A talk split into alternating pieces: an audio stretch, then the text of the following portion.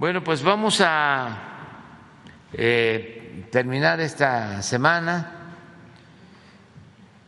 buena semana, afortunadamente, muy buenas noticias en lo económico,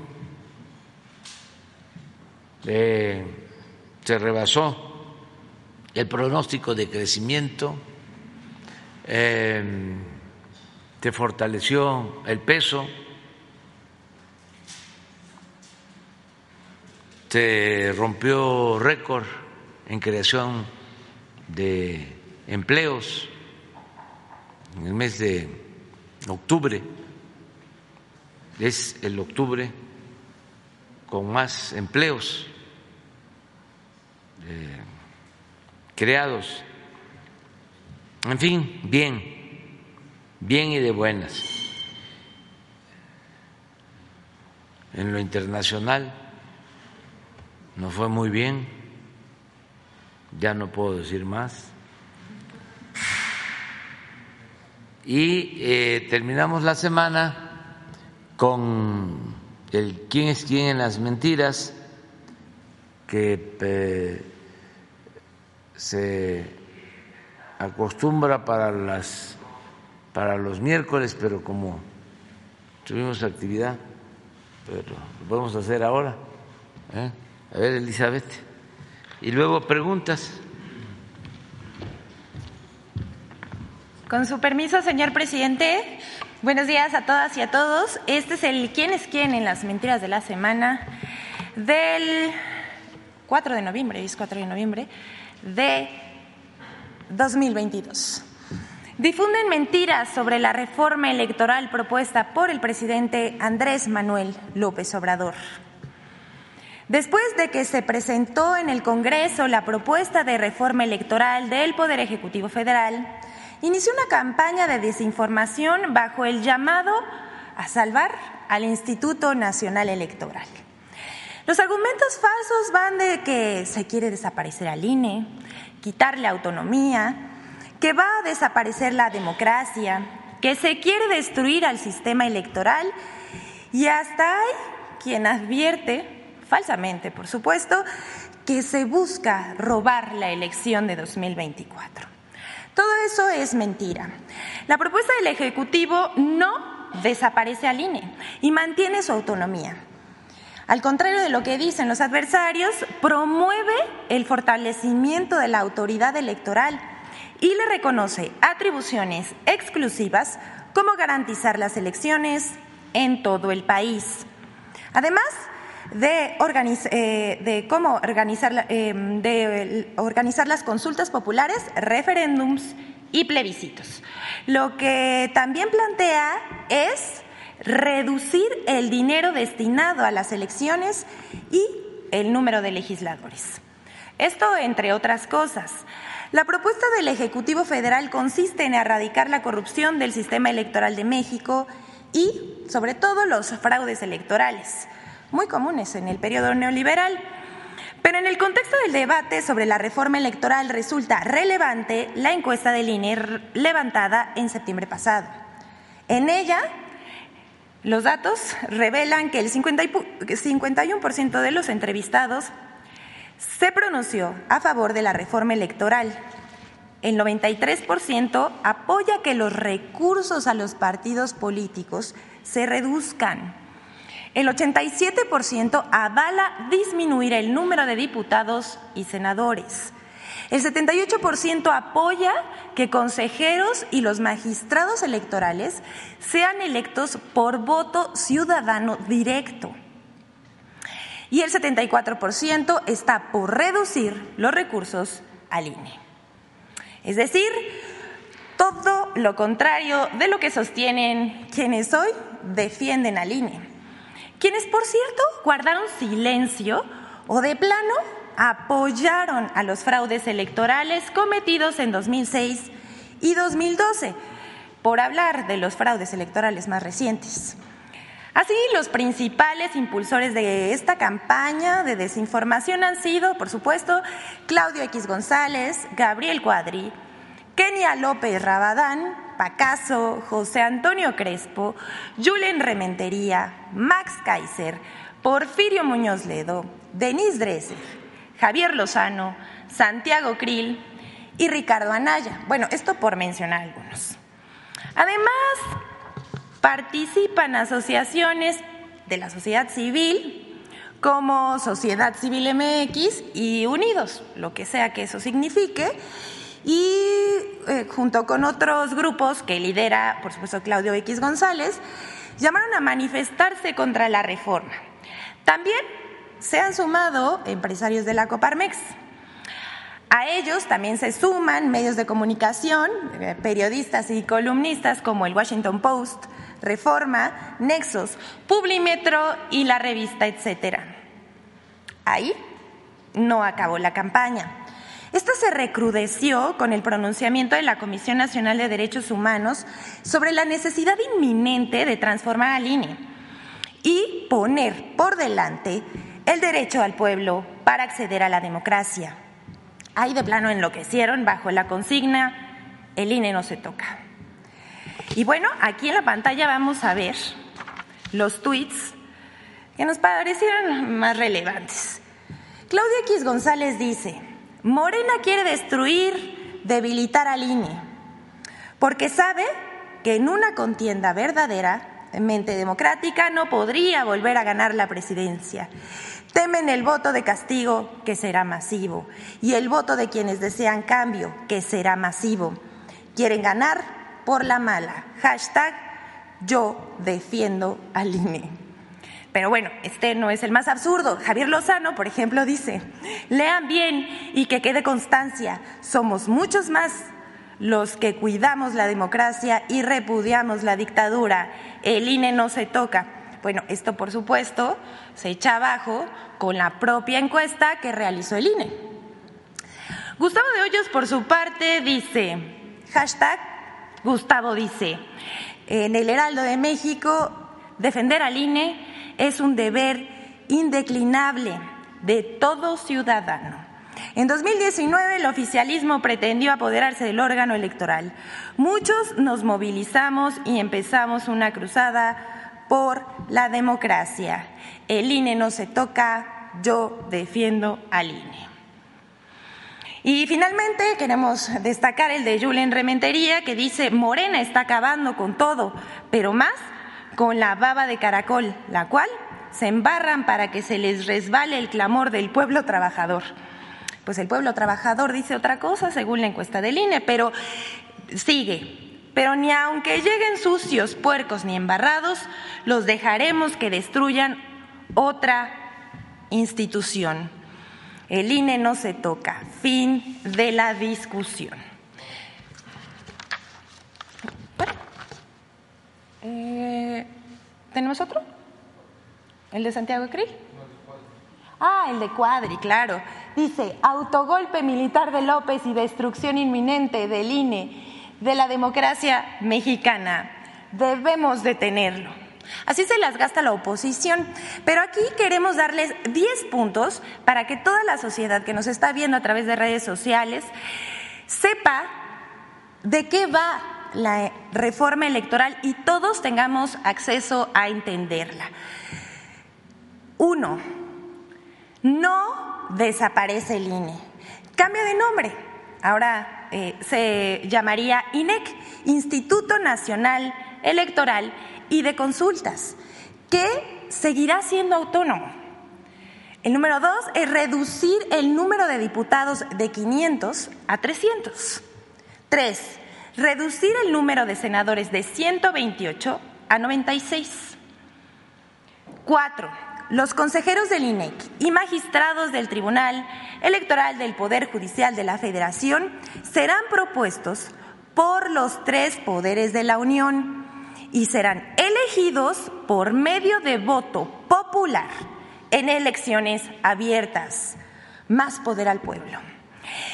Cinco, reducir el número de consejeros del INEC de 11 a 7. Financiamiento público a partidos políticos solo para campañas electorales. Siete, reducir a 30 minutos diarios de propaganda política en radio y televisión. 8. Disminuir la participación en una consulta popular de 40% a 33% para que sea vinculante. 9. Eliminar los órganos electorales locales. Y por último, implementar el voto electrónico. Queremos decir que todos estos puntos son eh, de, esta reforma es para ahorrar más de 10 mil millones de pesos. Y estos serán destinados a becas, pensiones para adultos mayores y para personas con discapacidad. Esto es lo que propone la propuesta, eh, eh, lo que propone la reforma electoral. Y con esto se echa abajo las mentiras de la oposición. Pero vamos con la siguiente. Las noticias falsas tienen propósitos políticos. En un intento por desprestigiar al, al presidente López Obrador, inventaron que visitó Badiraguato. El pasado fin de semana, el presidente Andrés Manuel López Obrador visitó Baja California Sur, Sonora y Sinaloa. En los tres eh, estados supervisó la puesta en marcha del plan de salud que busca garantizar la atención y los medicamentos gratuitos para toda la población, incluidos médicos especialistas, servicio todos los días y abasto suficiente de medicinas. Además, en Guaymas hizo la entrega histórica de 30 mil hectáreas al pueblo yaqui. Pero en lugar de informar sobre estos asuntos, el 29 de octubre pasado, personajes de la oposición y periodistas lanzaron una campaña, de las que ya acostumbran para desinformar, diciendo que había visitado Badiraguato para intentar, una vez más sin éxito, vincular al gobierno del presidente Andrés Manuel López Obrador con el crimen organizado. Lo cual, por supuesto que es totalmente falso. Pero les vamos a decir qué fue lo que realmente pasó. Pues que Sergio Sarmiento, José Antonio Crespo, Kenia López Rabadán, Chumel Torres, entre otros, mintieron sobre la supuesta visita del presidente López Obrador a Badiraguato el pasado fin de semana, que dice que para reunirse con miembros del cártel de Sinaloa, pero bueno, esto es falso, por supuesto. Y pues la oposición le encanta perder el tiempo propagando mentiras, pero lo lamentable o lo benéfico para el pueblo de México es que ya nadie les cree sus mentiras. Pero espérense que la cosa no paró ahí. El 31 de octubre, el presidente en la conferencia de prensa en este espacio expuso que su visita fue para impulsar la protección agrícola Sinaloa es el granero de México, cuenta con 800 mil hectáreas de riego y 600 mil hectáreas de temporal. Además, supervisó la aplicación del Plan de Salud en Sinaloa. El presidente López Obrador declaró también que debe dejar de estigmatizarse a la gente de la zona serrana de Sinaloa, que es gente trabajadora. Y remató que la visita no fue a Badiraguato, sino a Guamúchil, la tierra que, por cierto, vio nacer a Pedro Infante. Bueno, la oposición continuó mintiendo sobre el tema y hasta generó el hashtag narcopresidente, impulsada principalmente por Sergio Sarmiento y Ricardo Alemán. Además se publicó un video con camionetas y el video, por supuesto, que no es actual, ya acostumbran, sacan cosas del pasado, es de abril de 2020 del Estado de México y la comitiva o las camionetas que se ven ahí no son de la comitiva del presidente, pero de ese tamaño son las calumnias de la oposición. Vamos con la siguiente, por favor. Esta es fuera de serie, es de verdad una joya. Difunden video para difamar a las Fuerzas Armadas, ahora que traen mucho esto. La segunda quincena de octubre circuló ampliamente un video en el que unas personas se encuentran bailando ataviados con uniformes de la Marina. El video se viralizó y aseguró que miembros de esta corporación, de la Marina, participaron en una fiesta con miembros del crimen organizado y que supuestamente estaban cuidando a un capo de la droga. Pero todo resultó un montaje. Se trató de un videoclip detrás de cámaras de un video musical. ¿Lo vemos? Lo vemos. Sí, lo vemos, lo vemos. Sí, sí, póngalo, póngalo. Bailan bien los marinos.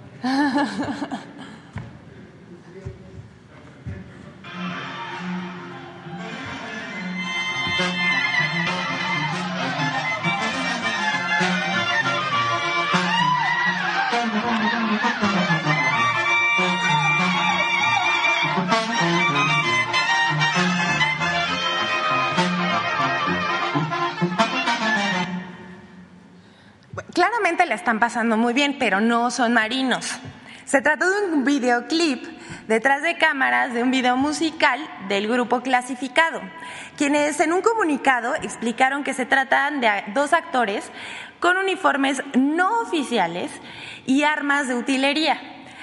La Secretaría de Marina, por su parte, confirmó que de ninguno de sus miembros participó en la grabación y que la vestimenta es apócrifa, como lo confirmó en este comunicado el grupo clasificado. Y bueno, hasta aquí nuestra sección de hoy. Es cuanto, señor presidente. Muchas gracias.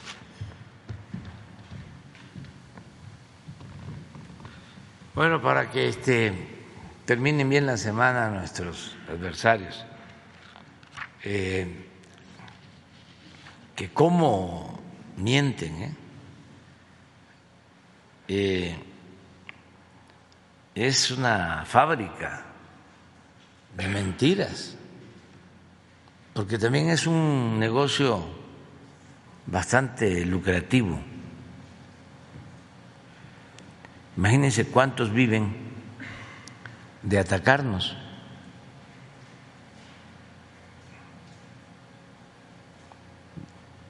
Muchísimos.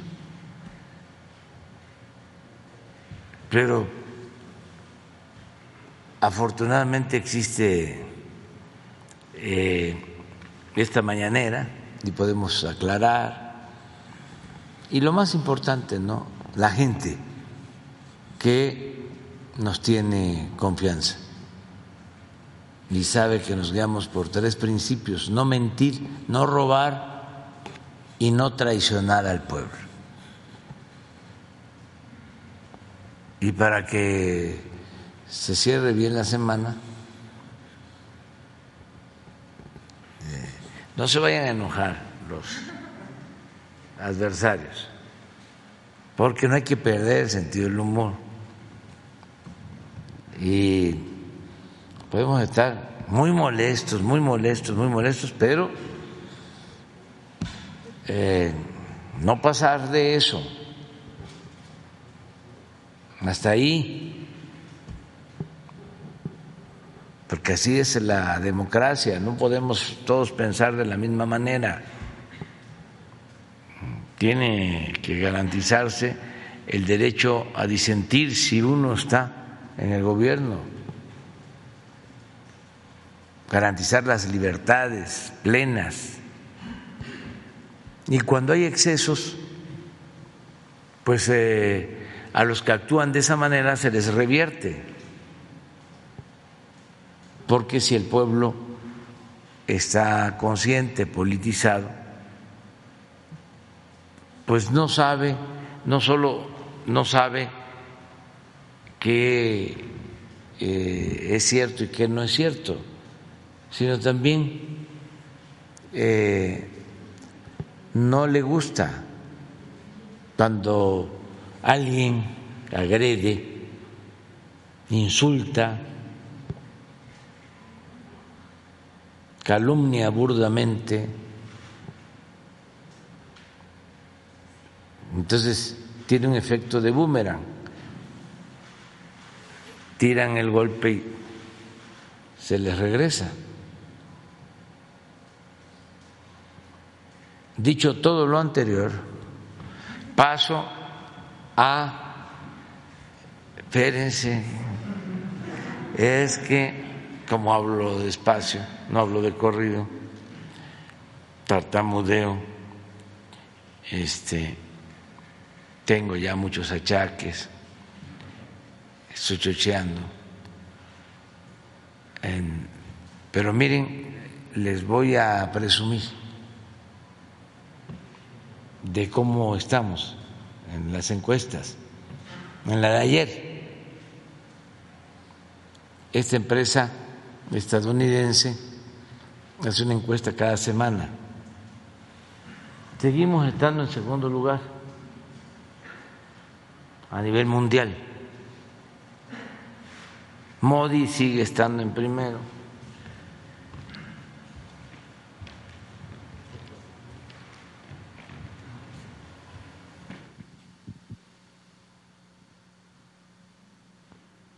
77 de aprobación.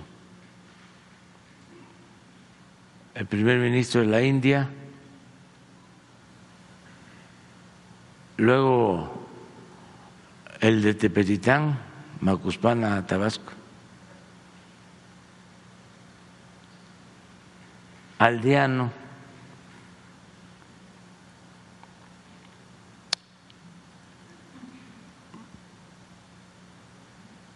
con un gran respeto y agradecimiento a nuestro pueblo, sobre todo a la gente humilde, a la gente pobre, que es muy solidaria, muy fraterna, muy agradecida. Pueblo bueno traemos 68. Luego, en tercer lugar, Australia con 57.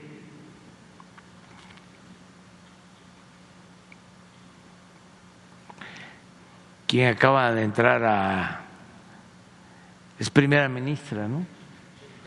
De Italia, 51.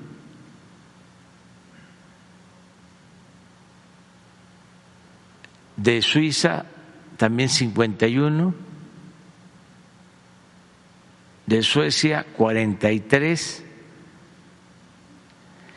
y hasta ahí los que aprobamos. Seis. Luego, con muy poco, Eh, menos uno, eh, el presidente Bolsonaro, 46. El del Reino Unido, primer ministro, acaba de entrar. No está mal, porque quien dejó el cargo estaba muy abajo ya era insostenible. Y hay que reconocerle que tuvo pues el valor de decir, me voy. Y él está entrando y está con 35. Luego de Irlanda 41, presidente Biden con 42, el primer ministro Trudeau con 40.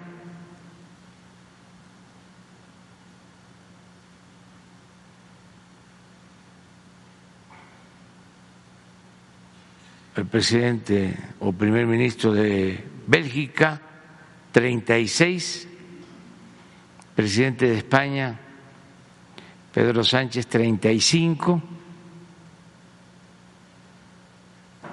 de Austria 29, Macron 30,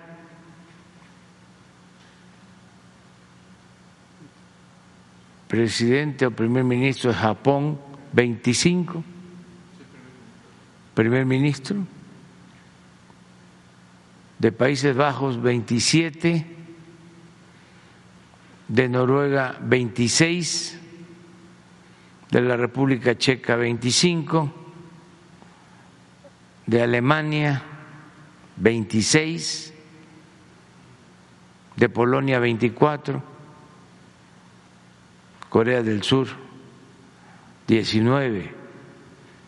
¿Son todos? Son 22. Y de los 22, 5 con aprobación y estamos en segundo lugar. Por nuestro pueblo, porque tenemos un pueblo muy consciente y eh, hemos tenido también suerte porque va saliendo adelante el país en lo económico. No es poca cosa que se hayan creado alrededor de 220 mil empleos en octubre, nuevos empleos. Y antier y ayer el peso estuvo como en 1970.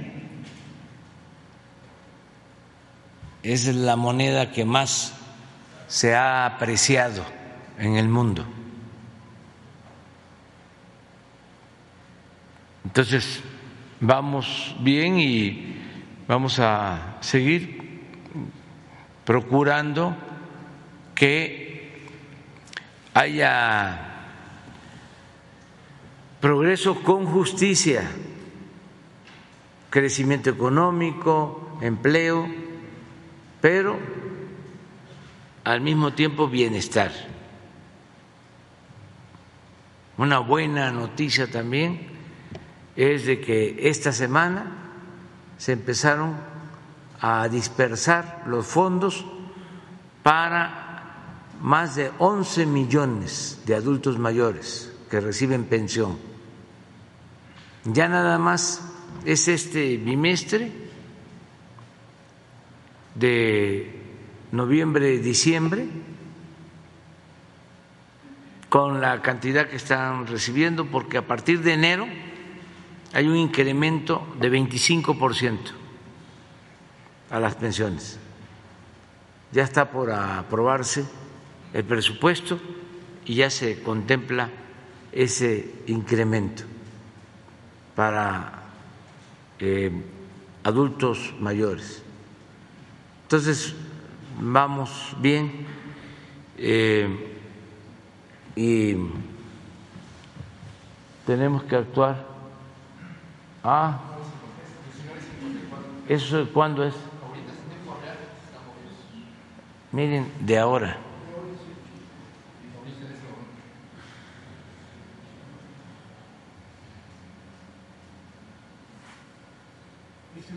Dicen este, los expertos ¿no? que están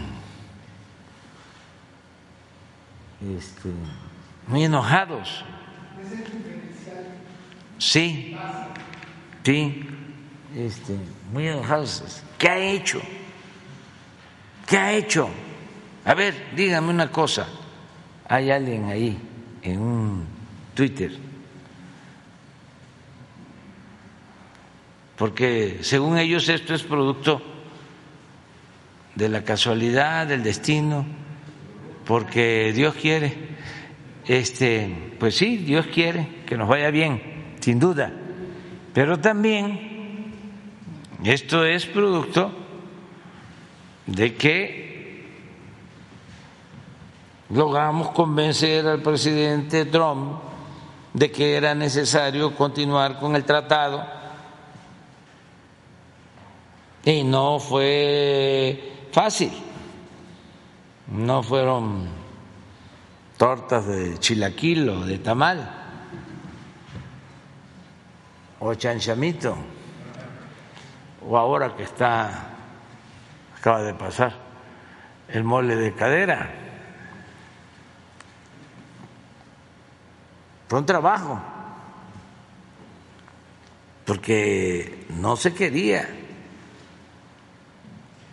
continuar con el tratado y se llegó a plantear inclusive un acuerdo bilateral México, Estados Unidos, sin Canadá, y nosotros convencimos al gobierno de Estados Unidos, y se portó muy bien el presidente Trump, para que continuara el acuerdo. ¿Y eso qué nos da? Pues la oportunidad de tener el mercado más grande del mundo como vecino de nuestro país. Por segundo mes consecutivo, somos el primer socio comercial de Estados Unidos.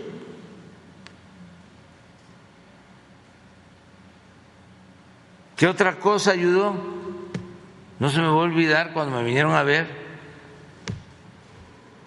los que estaban acostumbrados a ser rescatados como si se eh, fuesen a empobrecer.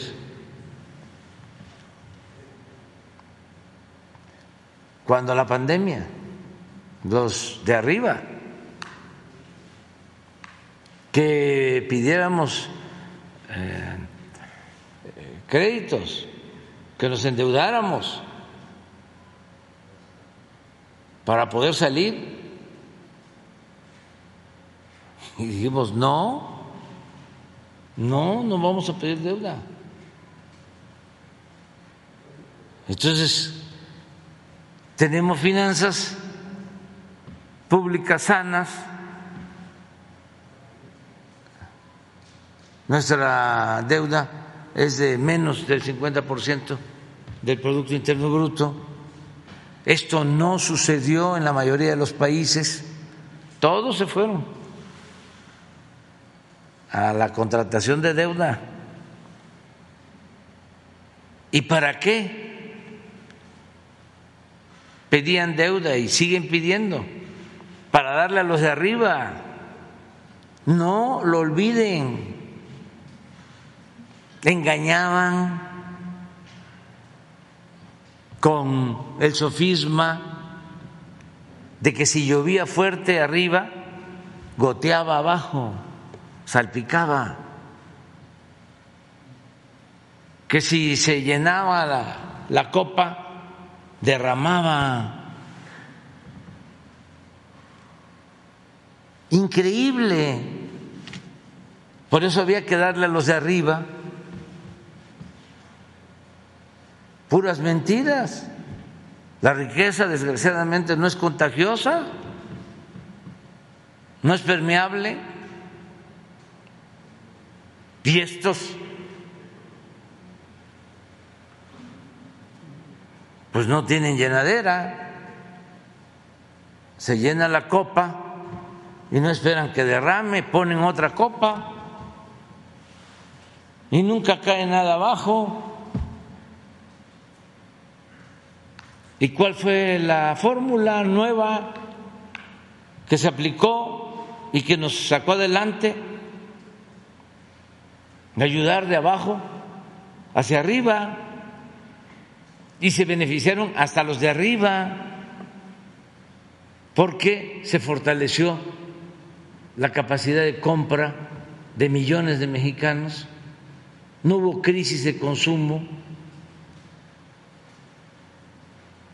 Es una estrategia completamente distinta. Y lo otro es un cuento para robar, para saquear. Es como el FOAPROA, socializar las pérdidas y privatizar las ganancias. Ese es el modelo neoliberal el que defienden todos nuestros adversarios. Entonces eso ya se acabó. Allá hay quienes todavía este, los siguen apoyando, como los que no quieren que vaya Loroña a, a comprar a un supermercado, ni siquiera FIFI, sino de medio pelo. Este está muchísimo mejor el tianguis, ¿no? Sí, los que se ponen, este, sí, un día a la semana, este, hay que irles a comprar a ellos. Además, este, ellos le compran a los productores, hay que ayudarlos. Bueno, ya me estoy metiendo en otras cosas, que cada quien compre donde quiera. Muy bien, vámonos con la segunda fila. Ah, bueno. Quedamos. Vamos, vamos. Una y se vamos, nos vamos a la segunda. Muchas gracias. Ya fue ayer la tercera. Señor presidente, muy buenos días. Se alcanza, sí. Daniel Marmolejo de 4A República y Sin Línea MX. Señorita Vilchis, muy buenos días. La noche del 26 y la madrugada del 27 de septiembre del 2014, en Iguala Guerrero, se quebró la civilización. El estupor llegó a todas partes en el mundo. Las capitales más importantes sacudidas por el evento hicieron que multitudes salieran a las calles y también en pequeñas comunidades, señor presidente, en una acción global por Ayotzinapa, así se le denominó. A un mes de los acontecimientos, el 26 de octubre del 2014, aquí afuera, en la plancha del Zócalo, usted expresó lo siguiente, no aceptemos el regreso a la normalidad hasta que aparezca con vida, hasta que aparezcan con vida los jóvenes de Guerrero. No nos acostumbremos a la desdicha, al horror. En su primer discurso como presidente en la Cámara de Diputados fue interrumpido por la fracción parlamentaria del PAN, que corrió uno a uno hasta la cifra de 43, y también gritaron justicia. Usted eh, dejó que esto continuara y aseveró que se conformaría una comisión por la verdad para dar justicia al caso Ayotzinapa. Lo cierto, señor presidente, es que Guerrero ha vivido un encadenamiento histórico de injusticias. Hoy no debería yo de estar aquí, sino Genaro Vázquez y Lucio Cabañas hablando por sus muchachos. Pero los muertos no pueden hablar por los muertos. El Estado de Guerrero ha tenido luchadores sociales, ha tenido defensores del territorio como Nestora Salgado, quien mientras hacía labores comunitarias, autoridades mantenían vínculos con el crimen organizado.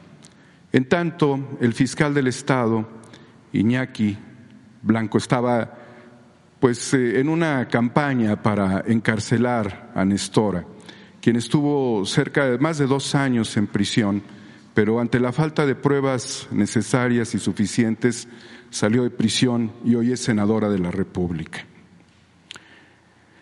Días después de la noche de Iguala, la Procuraduría General de la República de Murillo Carama trajo el caso. Eh, sin embargo, durante todo ese tiempo sucedieron una serie de acontecimientos de destrucciones de evidencias. Fueron borrados los videos, incluso del Palacio de Justicia. Elementos clave que nos llevarían a la conclusión de lo ocurrido desaparecieron. ¿Cuál era la necesidad de Tomás Herón y de Murillo Caram?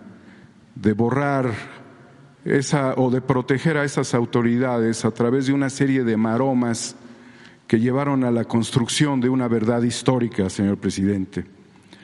Su compromiso y el de la COBAG, las investigaciones del GIEI desde el 2015, la infatigable labor del subsecretario Alejandro Encinas, el trabajo dedicado de la Unidad Especial para la Investigación y Litigación del Caso, nos lleva a un punto muy cerca de la justicia, lo que usted ofreció y la consigna popular y planetaria. El exfiscal de Guerrero, Iñaki Blanco, dice que el abogado de los padres de los normalistas no los representa. ¿Acaso él querrá postularse como su abogado? El mismo señor Iñaki Blanco, quien aplaude el avance de las investigaciones, amenaza con demandar al exfiscal del caso Ayotzinapa, Omar Gómez Fierro, a quien señala como tonto útil y fiscal carnal. Lo cierto es que el mismo Iñaki Blanco irá en la defensa del exgobernador Ángel Aguirre, atacando justamente al abogado de los padres. Entonces queda claro que el fiscal carnal es Iñaki Blanco. En una entrevista con los periodistas, Alejandro Encinas, eh, hablando con Álvaro Delgado y Alejandro Páez Varela, eh, señaló que defensores de delincuentes amagan con denunciarlos. No sería eh, absurdo pensar, dadas las circunstancias, que esbirros vinieran aquí con una carta leída en defensa del exfiscal. Y lo cierto es de que, en alusión a lo que señala Alejandro Encinas, el mismo exfiscal defiende delincuentes en Tula, Hidalgo. En su discurso del 26 de octubre, aquí atrás en la plancha del Zócalo, señor presidente, mientras Peña Nieto desgobernaba y la gente clamaba porque dejara el poder, que renunciara, usted señaló lo siguiente, tiene que haber un antes y un después, y enfatizó, un antes y un después. Qué absurdo país sería este si se permitiera que la Fiscalía General de la República reviente el caso desde adentro. Qué tontería sería que en la búsqueda de la justicia Alejandro Encinas o el abogado terminaran frente a tribunales o incluso en prisión. Aquí ya supimos lo que fue el intento de llevarlo a usted y condenarlo, consignarlo, señor presidente. El 20 de noviembre del 2014, minutos antes de que los contingentes que se trasladaban desde el Ángel de la Independencia hacia el Zócalo capitalino entraran a esta plancha del Zócalo y que Miguel Ángel Mancera apagara la luz para iniciar una represión, habiendo aquí en el techo del Palacio Nacional apostados observando a las multitudes francotiradores. Los padres de los normalistas ingresaban por las calles y una voz desgarrada desde un megáfono exclamó lo siguiente, queremos que nuestros hijos sean la semilla de una nueva revolución. Aunque no los volvamos a ver, aunque no los volvamos a abrazar, aunque no los volvamos a sentir. Señor presidente, usted ha hecho un compromiso con los padres para la reactivación de las órdenes de aprehensión. Quisiera yo saber eh, a estas alturas y en la búsqueda de la justicia si la vamos a alcanzar próximamente. Muchas gracias por su comentario. Sí, se ha ido avanzando bastante en el esclarecimiento de estos lamentables hechos. Y ahora pues eh, hay una polémica porque se dio un paso, yo sostengo que positivo, hacia eh, la búsqueda de la auténtica verdad, aunque parezca redundancia, porque hubo lo que se llamó la verdad histórica, que fue toda una simulación, un montaje, la fabricación de hechos para proteger a responsables de lo sucedido en igual. Entonces, ahora se avanzó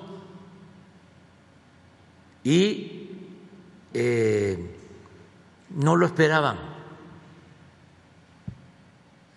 los que estaban apostando a la impunidad. La verdad,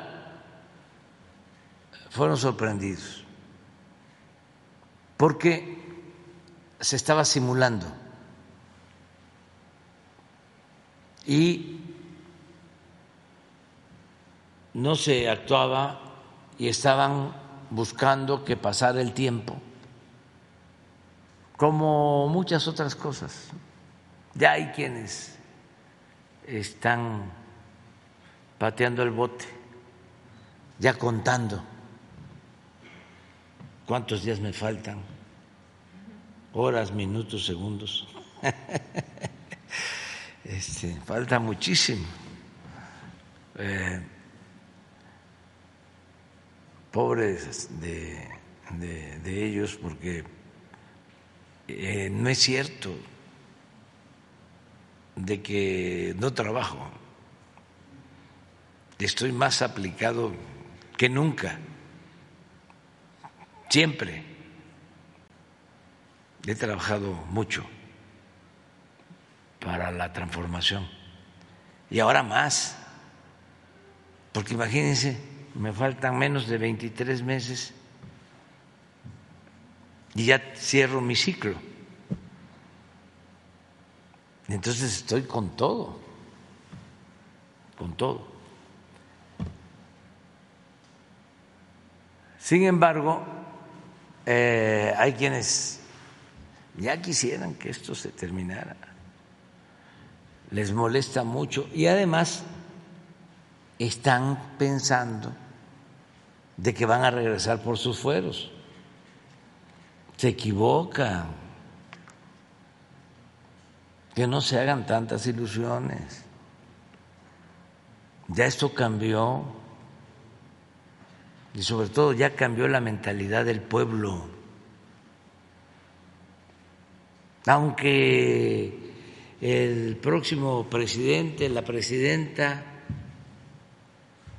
sean eh, más moderados. Ya todo tiene un límite.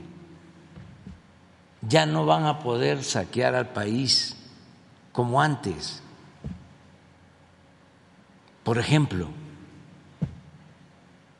Entonces, se hacen las ilusiones. Ahí está Claudio X González pensando que va a ser igual que cuando su papá era asesor de Salinas, cuando hicieron los negocios quedándose con las plantas de generación de energía eléctrica después de la privatización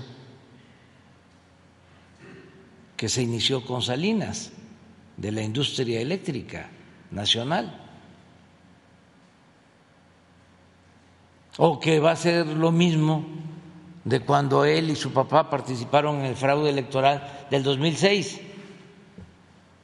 y que los eh, de las cámaras del Consejo Coordinador Empresarial, todos participaron, porque yo un peligro para México,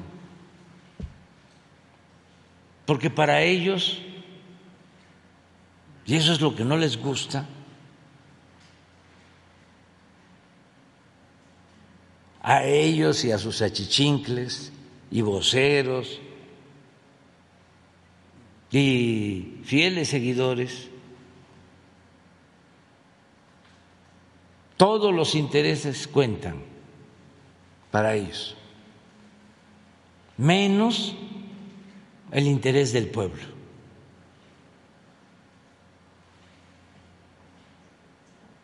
Esa es la diferencia de fondo.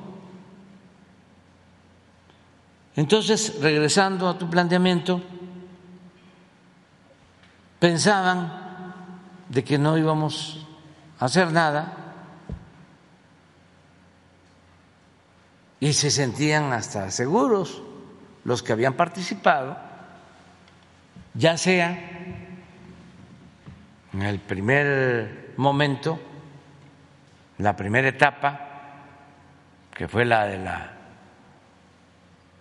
desaparición de los jóvenes, y los que habían participado en la segunda etapa, que fue la del encubrimiento de lo sucedido realmente. Había como un pacto de silencio. Y poco a poco, poco a poco, poco a poco se fue avanzando, se fue avanzando, se fue avanzando. Y cuando no lo esperaban, llegó un informe a mi escritorio de Alejandro Encinas y lo leí y le dije ya, vamos a actuar. Y como ya teníamos el acuerdo público aún con la autonomía, con la independencia de poderes, de que se había cometido una gran injusticia, que era un crimen de Estado y que teníamos que actuar de manera conjunta y cooperar la Fiscalía y el Poder Judicial, pedí una reunión con el fiscal, con el presidente de la Corte y se entregaron los informes. Y entonces ellos, de manera especial, el fiscal, tomó el informe y casi de manera directa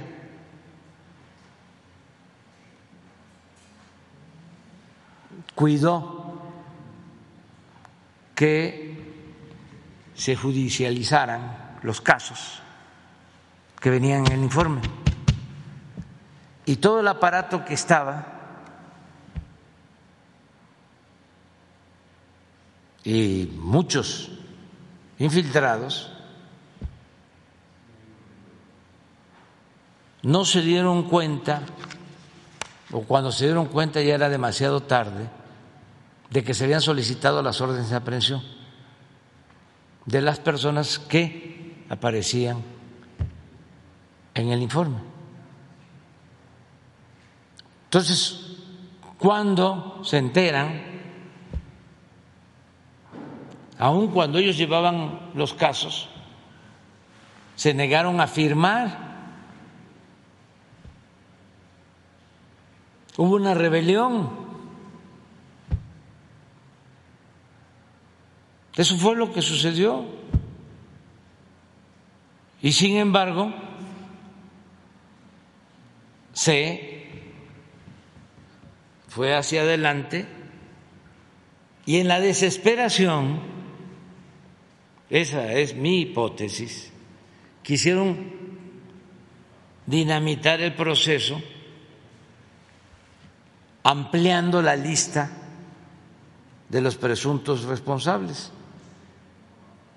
pensando que de esa manera si en vez de que eran cinco o seis militares, le agregaban 20 más, yo ya iba a decir, no, párenle. Y si estaban 15 o 20 funcionarios acusados y le, le agregaban 10, lo mismo. Entonces dijimos, no, vamos a pegarnos al informe, a lo que está en el informe, sin que signifique que los que están incluyendo sean inocentes. La investigación continúa, pero vamos primero a esto, porque lo que querían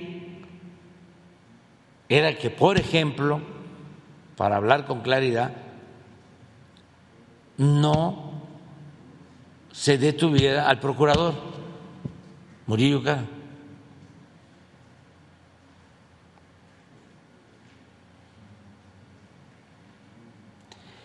Entonces, ahora, ahora, el segundo paso de estos este, infiltrados o sorprendidos o considerados no tomados en cuenta o estrictos defensores del debido proceso, porque hubo alguien que me dijo, es que si se hubiese esperado un mes, hubiese eh, sido impecable. Sí, nos esperamos un mes, no detenemos a nadie. Como muchos, porque ellos mismos se iban a encargar de informarles.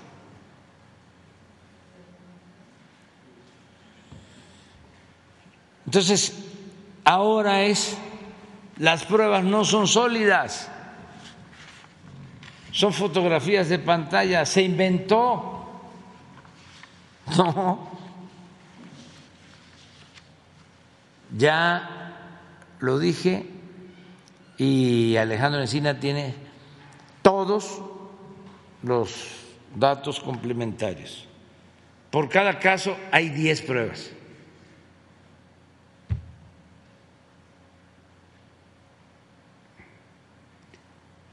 Y es tan delicado el asunto, eh, no les gustó que se actuara de esa manera, que hasta el New York Times nos volvimos famosos. Ya ni hablemos del Reforma y de otros. Y conductores de radio en defensa este, de los presuntos responsables de hechos horrorosos, lamentables, injustos, tristes. Y no quieren, nada más que nosotros no somos muy perseverantes. Y todo nuestro apoyo a Alejandro Encinas. Ya lo he expresado, él lo sabe, y no es tampoco nada nuevo para nosotros, siempre hemos enfrentado mafias, pero no vamos a detenernos y la investigación está abierta. Y si hay quienes quieren ayudar, siguen eh, las posibilidades de que se les contemple como testigos protegidos, sigue abierta esa posibilidad, quienes tengan más pruebas y no hay impunidad. Y el ejército está actuando bien, porque fue un error el no haber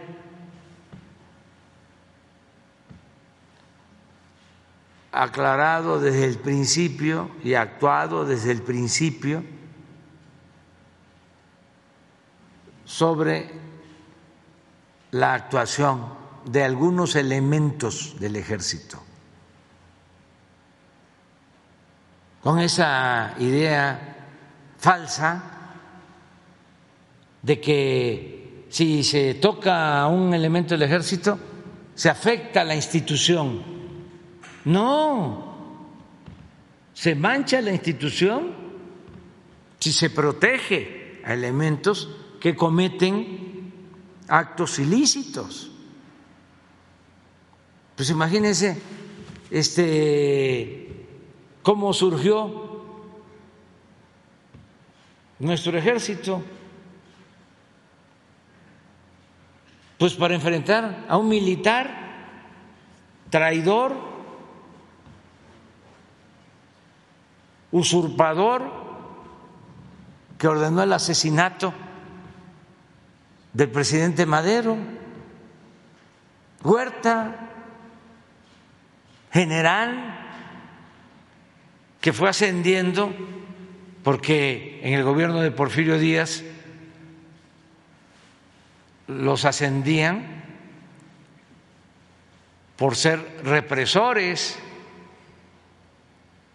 sobre todo de los pueblos originarios, de los yaquis, de los mayos, ahí estuvo Huerta, estuvo en Guerrero, estuvo en allá en Yucatán,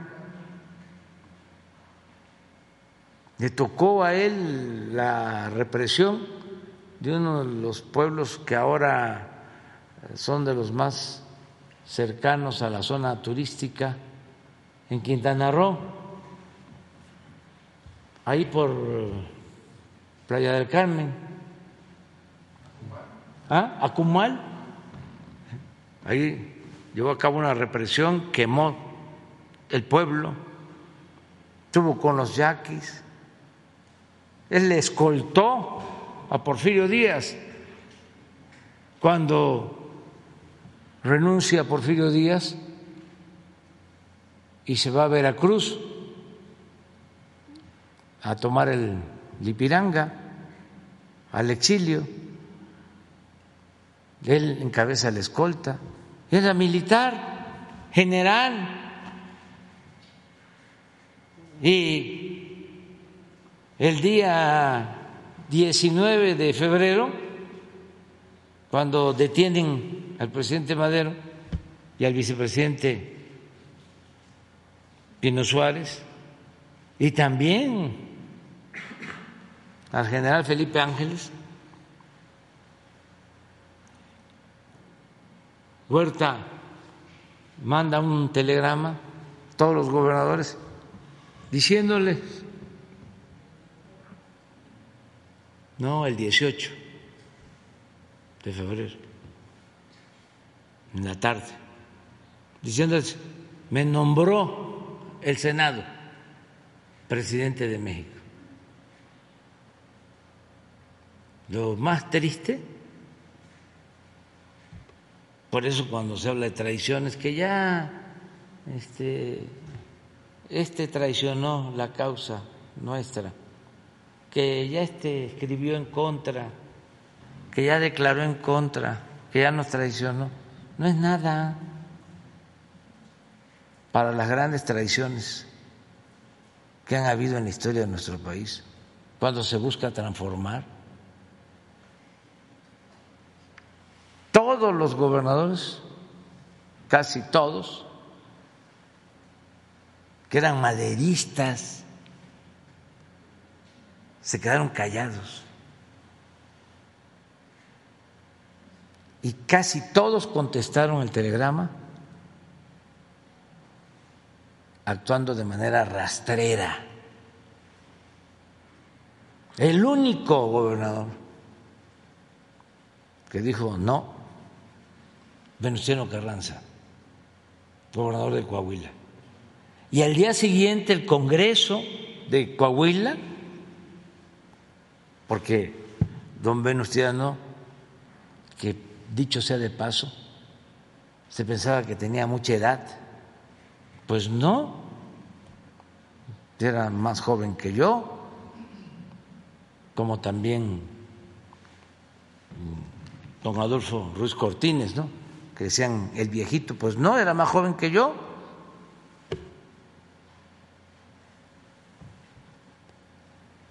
Don Venustiano envía al Congreso este, la solicitud para el desconocimiento del usurpador y para la integración del ejército. Y al día siguiente sale el decreto ¿Por qué el día 19 de febrero se conmemora el Día del Ejército? Por eso, ¿Cómo surge nuestro ejército? Para enfrentar a un militar traidor. Entonces, imagínense el error que se comete si unos soldados oficiales actúan de manera desleal cometen delitos y se les protege.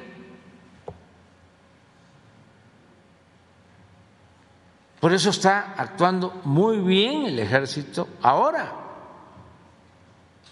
porque los que están en el informe están detenidos. Y como todos los que están sujetos a procesos tienen posibilidad de aclarar y de defenderse y de demostrar su inocencia, porque ya no es el mátalos en caliente, está prohibida la pena capital, no hay eh, pena de muerte, no hay fusilamiento. Tenemos que eh, apegarnos y defender el Estado de Derecho, auténtico Estado de Derecho, no como era antes, Estado de chueco. Entonces, continúa la investigación y tenemos ese compromiso con los familiares de los jóvenes de Ayotinapa. Sí, este, y vamos a seguir adelante. Y el nuevo fiscal tiene todo nuestro apoyo, lo conocemos, es una gente íntegra, recta, que eso es lo más importante. Y eso es también lo que se había afectado mucho. La pérdida de valores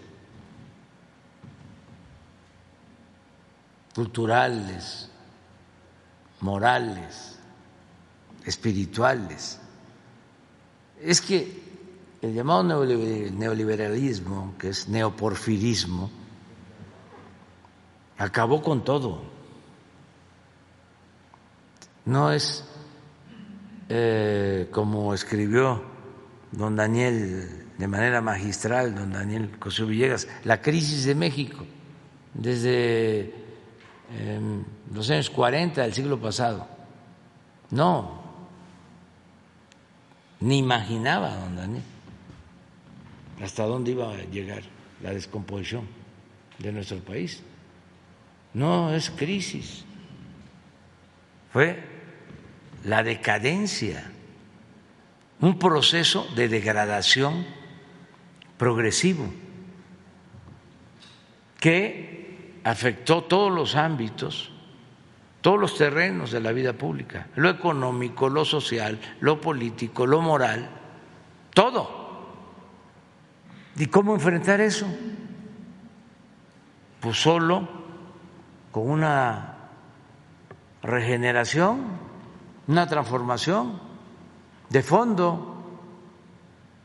Y eso es lo que se está haciendo, desde luego, pues a muchos no les parece, no les gusta, y siempre lo he dicho, unos por que sí, ya no ganan lo mismo. No es que estén perdiendo. O pierden privilegios, pero ya no están eh, obteniendo ganancias desmedidas o robando a manos llenas. Esos están molestísimo. Imagínense los que no pagaban impuestos. cómo están.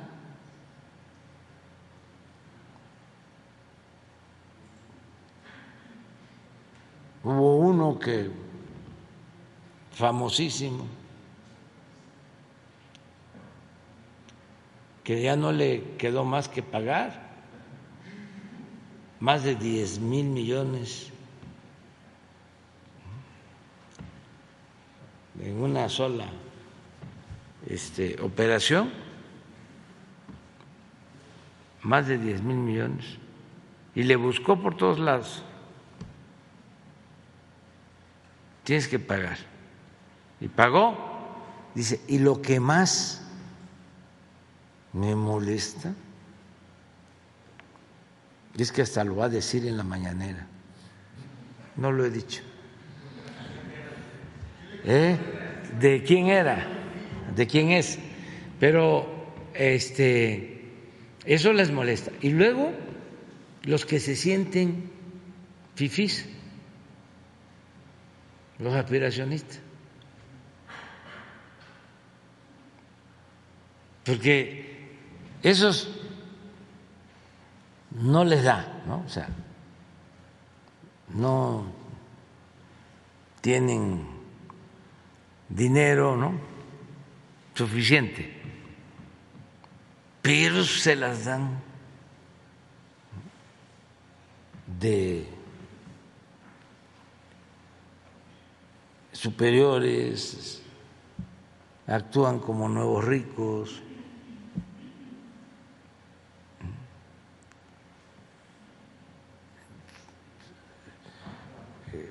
Buscan pues imitar. No le hace que se trate de imitar a ladrones. Es encaramarse, ascender en la escala social,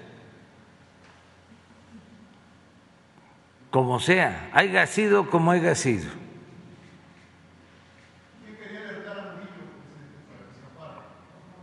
Los de ahí, de la Fiscalía, seguramente. ¿Mande?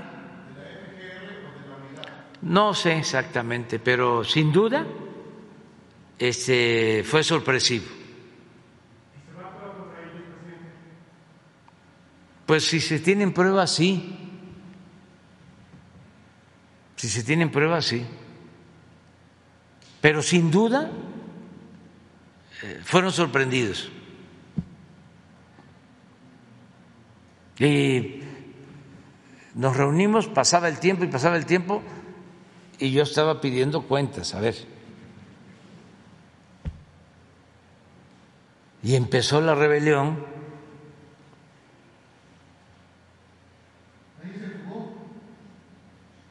Ninguno. Porque este Faltan órdenes de aprehensión. Acaban de detener a dos más. Pero ellos sí tenían órdenes de aprehensión de tiempo atrás.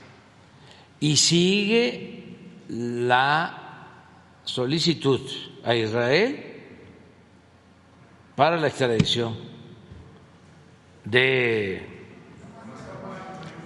Cerón. Ahora, fíjense el New York Times defendiendo a Cerón.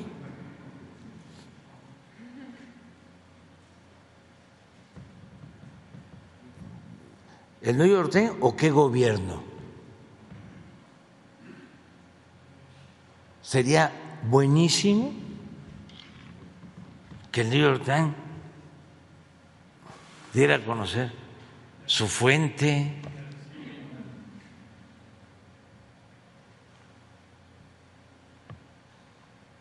Por eso, pues, hay decadencia en el periodismo y en la política en el mundo por falta de ética y de autoridad moral. ¿Y qué hacen? Nada. Nada. Y estoy esperando lo de si van a liberar al pajarito. Porque todavía no he visto nada. Solo que quieren cobrar, ¿no? Sí, las cuotas verificadas quieren cobrar. Sí. Nada más que nos tiene que dar primero sí, una prueba de que va a ser un medio confiable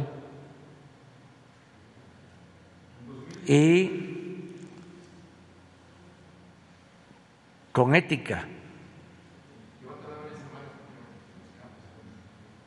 Ah, ah, sí, sí, sí, sí, sí, sí, sí, eso eh, es comprensible de que no cambia así de la noche a la mañana, tiene que llevar tiempo, pero eh, él como es empresario debe saber de que primero hay que demostrar de que lo que se ofrece es de calidad. Primero, hay que demostrar eso. Y no querer meter al mercado un producto chatarra y cobrarlo caro. Es como los gobiernos, y él lo debe saber. Un gobierno que eh, tiene dificultad porque no le alcanza el presupuesto, y necesita aumentar los impuestos,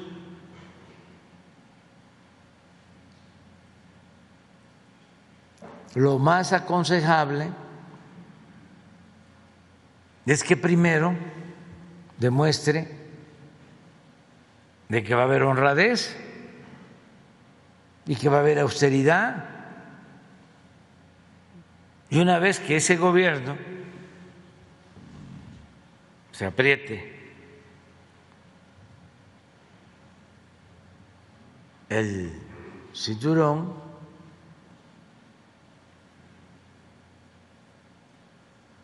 entonces si con lo que ahorró por no permitir la corrupción, por no permitir los lujos en el gobierno, no le alcanza, pues entonces sí, se le habla a los ciudadanos, hemos hecho todos estos esfuerzos, y necesitamos que nos ayuden un poco más, pero sin eh, combatir la corrupción y con los lujos del gobierno, con gastos onerosos, excesivos, y pedir aumento de impuestos, pues eso es un insulto. ¿Se acuerdan cómo le hacían antes? Decían, es muy doloroso, es muy triste, muy doloroso, pero nos tenemos que apretar el cinturón. Y se apretaba el cinturón al pueblo, ¿no? Porque ahí venían los aumentos de impuestos y todo. Y el gobierno seguía este, en manos de saqueadores y con lujos y privilegios para los altos funcionarios públicos. Sí, con todo. Entonces ahora este, pues no le hace pagar, pero a ver, primero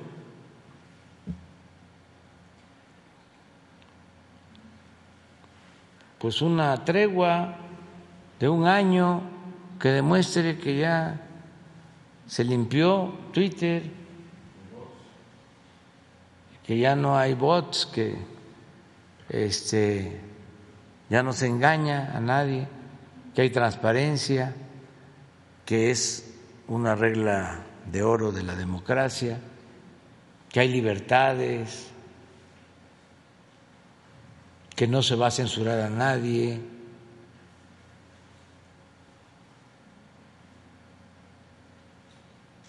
y que va a haber objetividad, profesionalismo, se va a hablar con la verdad, no se va a transmitir lo que es cierto.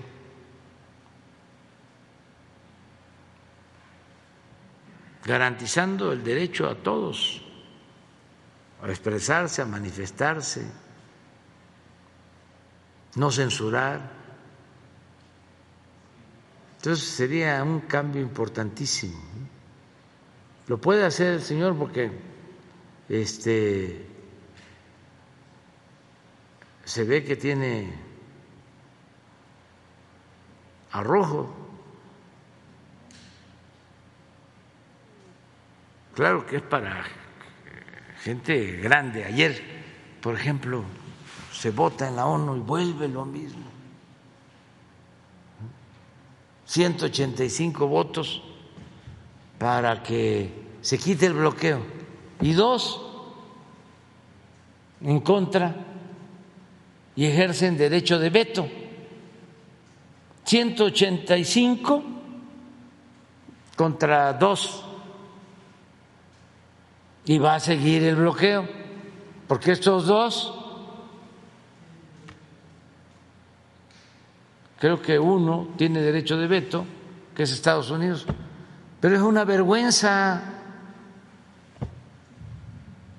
¿Dónde está la grandeza?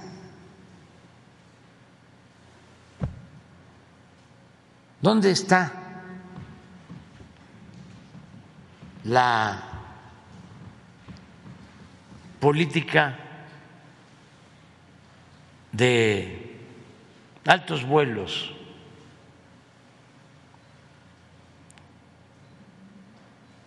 No, eso es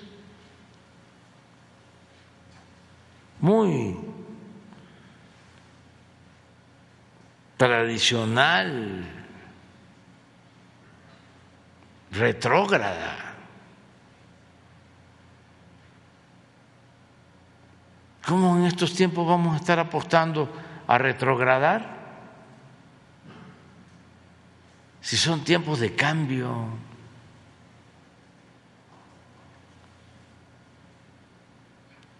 De todas maneras fue muy bueno porque son 185 países. Dos en contra y dos abstenciones.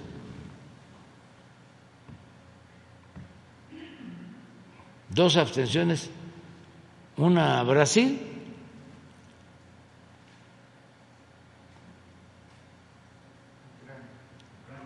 y Ucrania, con todo respeto, qué tiene que meterse?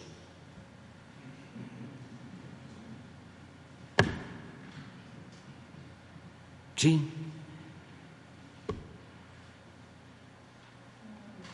Ya es de veras.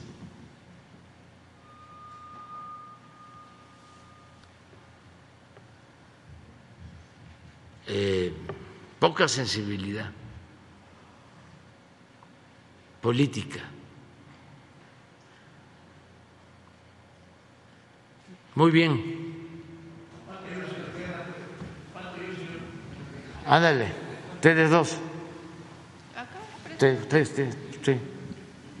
Gracias.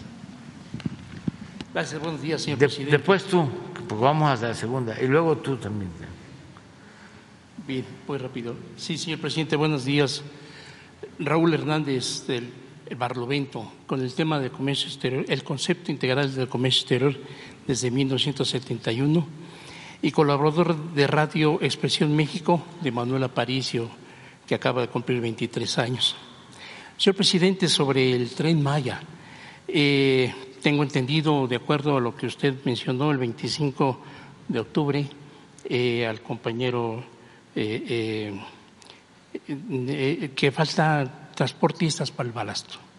Estuve haciendo algunas indagaciones de hace de tres meses, por cierto, y varios transportistas consultados por el Barlovento, mm, eh, tanto en Yucatán como Campeche y Quintana Roo, se quejan del problema por las anomalías de los representantes de, de, CATEM, de la Confederación Autónoma de Trabajadores y Empleados de México, pues refieren que les pagan sus servicios en efectivo, en efectivo cuando ellos requieren eh, que sea mediante factura y con cheque. Pedro Miguel Aces Barba, secretario general del CATEM y sus asociados, esgrimen el apoyo incondicional con el proyecto del presidente López Obrador, así lo dicen, y, con, y por tanto la correspondencia que esperan de usted de CATEM. Por eso los transportistas pues aguantan eh, que les paguen incluso hasta con retrasos, les deben mucho dinero. Eh, igualmente, varios transportistas pertenecientes a CATEM eh, se quejan de ser excluidos, no pertenecientes a CATEM, perdón, se, quejan de ser excluidos en el transporte del balasto y materiales para el tren Maya. Eh, otros, quienes mm, piden el anonimato, hablan incluso de lavado de dinero. ¿De qué? lavado de dinero por parte de CATEM. Eh, pero por necesidad de trabajo, pues eh, aceptan el pago en efectivo. Eh, yo preguntaría en dónde están las promesas que el, décimo aniversario de CATEM hizo Pedro Aces Barba a usted en esa asistencia, en aquel, no me acuerdo qué, qué centro deportivo era. También debo referirme a la calidad del balasto que ya había dicho yo la vez pasada, el 31 de agosto, que usted me hizo el favor de darme la palabra, eh, eh, eh, porque no cumple el balasto, no cumple la calidad, no solamente el origen, el tamaño, en fin, que está, que está señalado en, las especificaciones que, que, hace Fonatur a cada uno de los concesionarios, sino también en el transporte. Mencionamos a los aliados de de la, de la gente que está eh, pues este, hostigando a los trabajadores portuarios de maniobristas de Veracruz y que bueno ahí tienen un, una jugada muy sucia que ya fue mencionada aquí que está publicada en el Barlovento. El mismo 31 de agosto el sujeto dio a conocer la invasión de la mina de Balsapote que es eh, que parece ser que es la única mina en esa región que puede dar el balasto que debe, que, requiere el, tren Maya para no tener problemas en, en esa construcción y poder cumplir con, con ese, con ese con ese eh, eh, proyecto interesante que es el tren Maya debo aclarar que no se, están, no se están siguiendo las especificaciones tanto en las leyes de, transporte con el rigor este, señalado para el transporte en carretera de ese, de, ese, de ese balasto.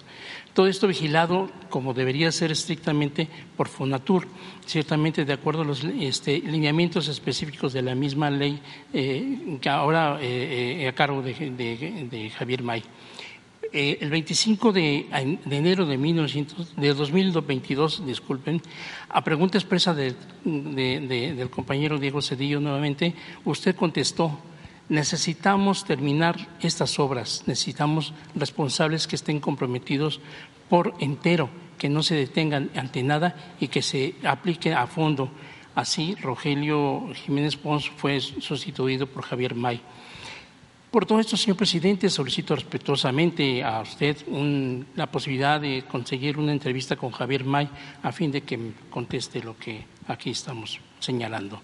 Em, el segundo punto, señor presidente, con todo respeto, eh, le he manifestado eh, los problemas en las escuelas náuticas de Fidena, eh, el conflicto de intereses de su director, el capitán de altura Miguel Ángel Osuna, y las violaciones y corrupción de que son víctimas los alumnos, maestros y empleados de las mismas eh, escuelas, así como los cursos y capacitaciones innecesarias, ya señalados varias veces y publicados en el Barlovento, irregularidades impartidas por Fidena a los marinos mercantes que ya están en activo, pero les exigen recursar algunas, algunas materias. También el asunto de la escenografía tristemente, señor, un conflicto de intereses donde está incluido el capitán Alfonso Carrillo Mora eh, actual eh, director de Marina Mercante, de, perdón, director, general de Marina, ya en, en retiro referente al caso de las 26 embarcaciones de oceanografía en Isla del Carmen desde, desde que él fuera capitán de puerto. Asimismo, la irregular designación de su hijo, el capitán Carrillo Armenta, como piloto de puerto en Cayo Arcas. También la solicitud de la revisión del expediente del capitán José Francisco Mendoza Sauceda por parte de, las, por, la serie de anomalías y corruptelas realizadas en la, en, por el que él se autonombró candidato a la presidencia por Morena. Y ya durante su campaña, la campaña de usted, en, en 2018 se autonombró virtual coordinador general de Marina Mercante con, el fin de extorsionar a varios eh, presidentes municipales y, personal portuario eh, en diferentes estados con el litoral y, puertos marítimos, incluyendo a las que entonces era eh, Tatiana Cloutier, una persona que ayudó mucho a su campaña. Eh, también sorprendió a funcionarios con una serie de maniobras y argucias para que usted firmara el decreto del puerto, la reforma en el municipio de Angostura, en el estado de Sinaloa, un proyecto intangible, eh, carísimo, eh, y que solo animaría a la, extensión de a extorsión los lugareños por la compra-venta de territorios en el espacio en en el municipio sinaloense. Señor presidente, Usted ha dispuesto varias veces que el señor secretario, mm, eh, almirante secretario Rafael Ojeda, atienda a estos asuntos. Sin embargo, el almirante se niega a recibirme, pese a haberlo solicitado también eh, eh, por medio de, un, un, mensaje, un escrito con base en el octavo constitucional, firmado por el suscrito, fechado el 26 de abril del presente año. Hasta hoy, señor presidente, no he tenido una respuesta para ser recibido y ser atendido. El almirante secretario, señor presidente, manda decir que no recibe al suscrito porque le pido dinero.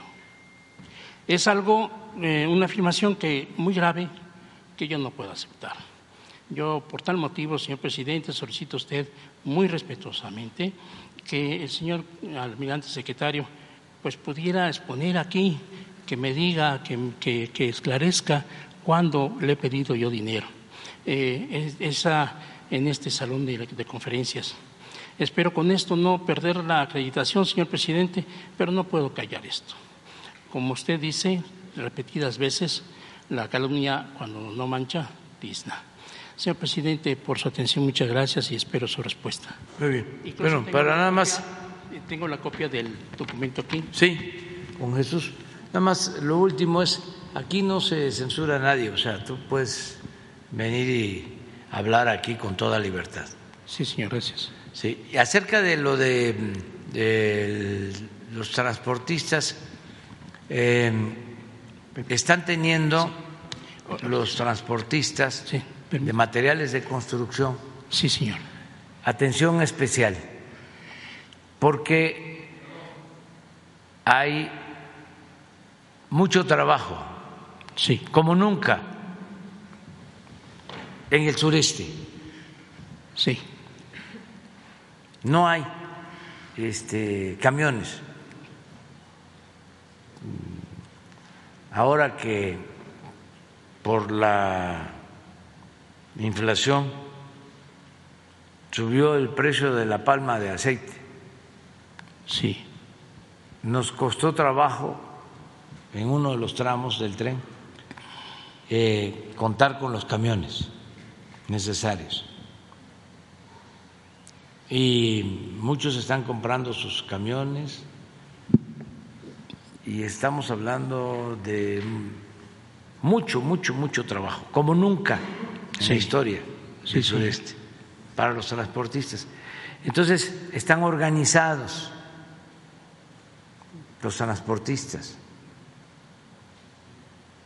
unos pertenecen a esta organización, CATEM. a CATEM, otros pertenecen a la CTM. Sí, señor. Otros pertenecen a la CROC. Sí. Otros a organizaciones locales. Locales. Sí, en, Yucatán. Sí. Pero con todos hay buena relación y en general se han portado muy bien. Sí. Mucho, muy bien. Todos los transportistas. Aprovecho para enviarles un saludo porque eh, han estado ahí, incluso trabajando día y noche. Sí. A veces hasta se les pide más y me causó mucha risa lo que contestó uno de ellos. Sí. A un superintendente o encargado de uno de los tramos que le pedía que también en la noche, que nada más este, descansara poco y que porque se requería mucho traslado de material de construcción. Y le dijo, ingeniero, hasta el sol descansa. no siempre este, hay sol. Sí. Entonces, pero hay mucho trabajo.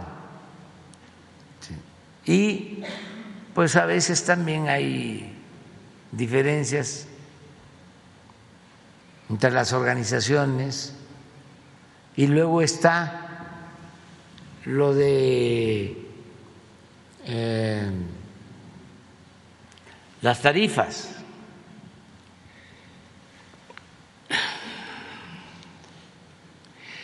Señor presidente. Y en eso, pues, este, también se han portado muy bien porque han entendido de que el dinero no es de nosotros, de los servidores públicos. Sí. Es dinero del pueblo, que hay que cuidarlo. Entonces antes no se cuidaba. Ustedes saben que cuando estaban construyendo el fallido aeropuerto de Texcoco, había un sindicato que tenía todo el control. Era el único que podía este, ofrecer los camiones. Sí. Cobraban Sí. lo que querían. Por eso los costos elevadísimos. Estimaban que el aeropuerto iba a costar 300 mil millones de pesos. Y desde luego que iba a costar más por la gran corrupción que existía. Tenían venta de este sindicato de Huachicol. Sí. No solo eh, eran los eh, que dominaban el transporte, controlaban las puertas de entrada donde se estaba construyendo el aeropuerto, Sí. compraban cerros, porque imagínense rellenar el lago de Texcoco. ¿Cuántos cerros? Imposible de llenar. Pero ellos los, los compraban y las empresas les tenían que comprar a ellos el material. Sí. Así era, pero no hace 50 años, No, reciente. hace cuatro. Entonces todo eso se terminó. Y eh, en el caso del tren Maya se está avanzando porque se cuenta con el apoyo de transportistas. Todos tienen oportunidad de trabajar, todos, sin abusos, sin corrupción. Lo del balasto es lo mismo, porque ya hay varios bancos y todos pues quieren vender balasto y es seguro que eh, se le esté comprando a un banco y los de los otros bancos digan ese balasto no sirve, no pasa la prueba, pero te aclaro, todo ese balasto pasa por un análisis de la Secretaría de Comunicaciones y Transporte. Tan es así. Es lo que yo quiero conocer, señor presidente. Sí, tan es así que no se puede llevar balasto si no es de los Tuxtla. Qué bueno ponme el, ponme el, plano. es que es interesante, o sea, eh, no hay que creer todo. Yo no creo. Porque siempre, sí, sí, sí. Yo investigo, señor. Yo, por eso, yo también. Con respeto. Y yo, con mucho respeto te digo, yo siempre actúo de manera precavida. Bien. O sea, no me dejo. O sea, a la primera. Bien. No soy. Bien. Pero este. Muy cuidadoso de eso. Pues imagínense. O sea, si aceptamos un balasto que no tenga las especificaciones. No, peligrosísimo, siempre. Peligrosísimo. y además, porque no es cualquier vía. Así es. Es una vía para que se desplace un tren a 160 kilómetros por hora. Sí.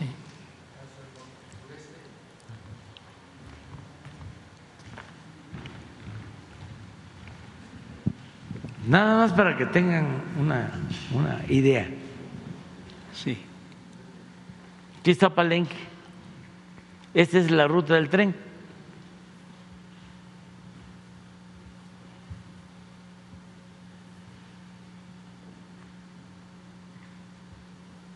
De nuevo acá. Son 1.550 kilómetros. Sí. Aprovecho para decir porque esto pues no lo van a, a escuchar en la telera, no lo van a ver en la telera, ni lo van a escuchar en la radio, ni lo van a leer en el Reforma, pero es la obra ferroviaria más grande que se esté construyendo en el mundo. Sí. O sea, es como si eh, fuésemos de Veracruz, de la Ciudad de México, en línea recta, a Cancún, 1.550 kilómetros. Bueno, pues resulta que aquí hay cerros, hay bancos. Sí. Tan es así que de aquí se llevan este material de construcción a Estados Unidos. Sí. está Calica.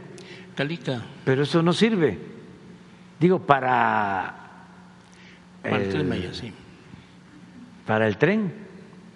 Bueno, aquí en Tabasco está el famoso cerro El Tortuguero, que tiene piedra dura. Palenque está lleno de cerros. Pues no sirve la piedra. ¿De dónde es que se trae? De los Tuxtlas. De aquí.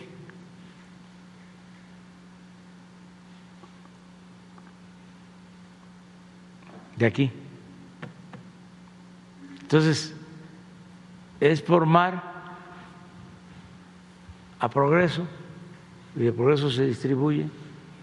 Y ahora estamos arreglando este la vía porque acá precisamente por los cerros que este devastaron quedó eh, material que sí sirve balasto en Texcoco. Entonces estamos reparando, eh, eh, esta vía existe hasta Veracruz, se puede llegar sin problema hasta Medias Aguas, hasta Coatzacoalcos. Pero de aquí a Palenque, pues está muy mal. Entonces ya iniciamos la reparación de la vía para traer balasto.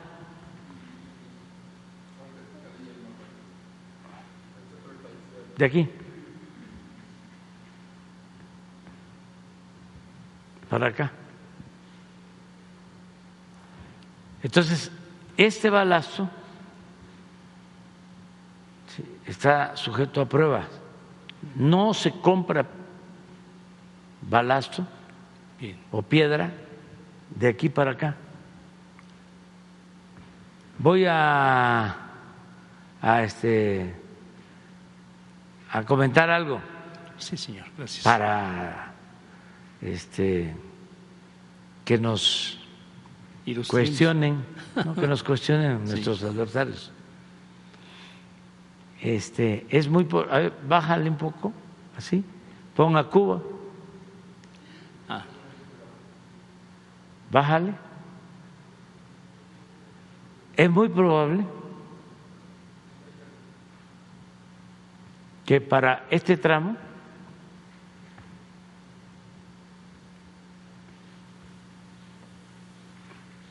traigamos balasto, que sí hay. Puede ser más barato incluso. Acá. Por transporte marítimo es más Por transporte marítimo. Ese es el problema que tenemos. Calica. No, porque Calica este, está clausurado. Mm. Ese sería ideal, porque tiene la profundidad. No queda otra. Pero no hay buenas relaciones. Mm. Este, puede ser progreso. No hay otra. Este, hay una posibilidad que se esté explorando en Puerto Morelos. Este, no tiene calado suficiente. No, y además es roca ahí, es muy para sí, pero estamos buscando. No. Eso está de este lado. Cisal está aquí. Aquí está Cisal. Era famosísimo Cisal antes. En aquellos tiempos. aquí está Cisal. Sí. Lo que estamos viendo es si logramos un acuerdo también con Belice. Para meterlo por aquí. Pero digo, hoy voy para allá. Por eso voy cada tres semanas Bien. A hacer recorrido, porque tenemos que terminar en diciembre del año próximo. ¿Cómo va la negociación con los ejidos que se oponen, presidente? Va bien van bien. Eso también agradecerle mucho, mucho a la gente. Han ido ahí a quererlos eh, sonsacar. Ya ven cuántos intereses. Sí. Este, y no, la gente muy leal muy contenta, porque imagínense el trabajo que hay. Estamos hablando de 300, 350 mil millones de pesos. Nada más eh, los trenes que se están construyendo en Ciudad Sagún es un contrato de cerca de 50 mil millones de pesos. ¿Cuánto trabajo? ¿Por qué creen que fue récord octubre en creación de empleos? 220 mil empleos, porque como nunca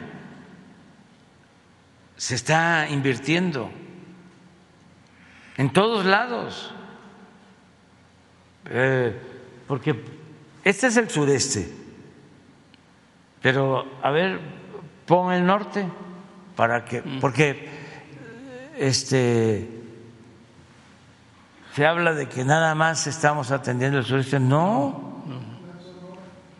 ¿No? ¿Mande? Casi todos. Sí, no hay problema. En todos, todos los casos. Mire, todo esto. Acabo de hacer una gira a California. Que, pues, no, fui a Badiraguato. que además quiero aprovechar para decir una cosa. Es un pueblo bueno, el pueblo de Badiraguato. Miren, les mando un abrazo a todos los que viven en Badiraguato y en la sierra de Sinaloa y a todos los sinaloenses. Es un pueblo trabajador. Y este le tenemos un cariño especial a los sinaloenses, entre otras cosas porque es Sinaloa un granero. No es poca cosa producir cinco o seis millones de toneladas de maíz Sin maíz no hay país. Así es. Y también la pesca. Entonces, pero eh, está bien que Chumel, que es, este, pues ese es su trabajo, ¿no? Y también si no nos reímos, este, viviríamos amargados, ¿no? Pero que Sarmiento, que este otro que pusieron ustedes ahí, que pseudo intelectual, Crespo. ¿Sí? No, no, no, no, no, no. Con Badiraguato, seis veces. Yo creo que fui una vez, ya como presidente, una vez, cuando saludé a la mamá de, de Joaquín lo era, es, Guzmán lo era, una vez. Y luego helicóptero, creo que dos, en la supervisión del camino, dos veces. Dice, seis veces increíble, o sea, este, pero no tienen nada, inventan cosas. Bueno, ahora que fui por allá, ¿qué hice? Llegué aquí a La Paz para los paseños eh, se compró una planta de generación de energía, una de ciclo combinado, 180 millones de dólares. ¿Dólares? 180 millones de dólares. ¿Para qué? Para que no haya apagones, no les falte la luz porque esta zona está creciendo muchísimo. Está creciendo como está creciendo eh, acá, Nayarit y eh, Vallarta, y como crece Cancún y la Ribera Maya. Y van a crecer mucho más, no, Oaxaca, Puerto Escondido, está lleno. Entonces, ¿a qué fui? A eso. ¿Qué otra cosa fui a hacer ahí? Este, mm, aquí se tiene una mina de eh, piedra fosfórica para eh, fertilizante que tenemos aquí.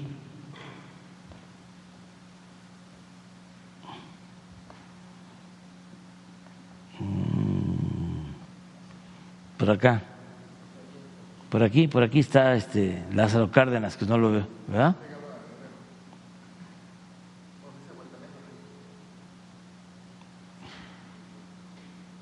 Por aquí, aquí, aquí está, aquí está Lázaro.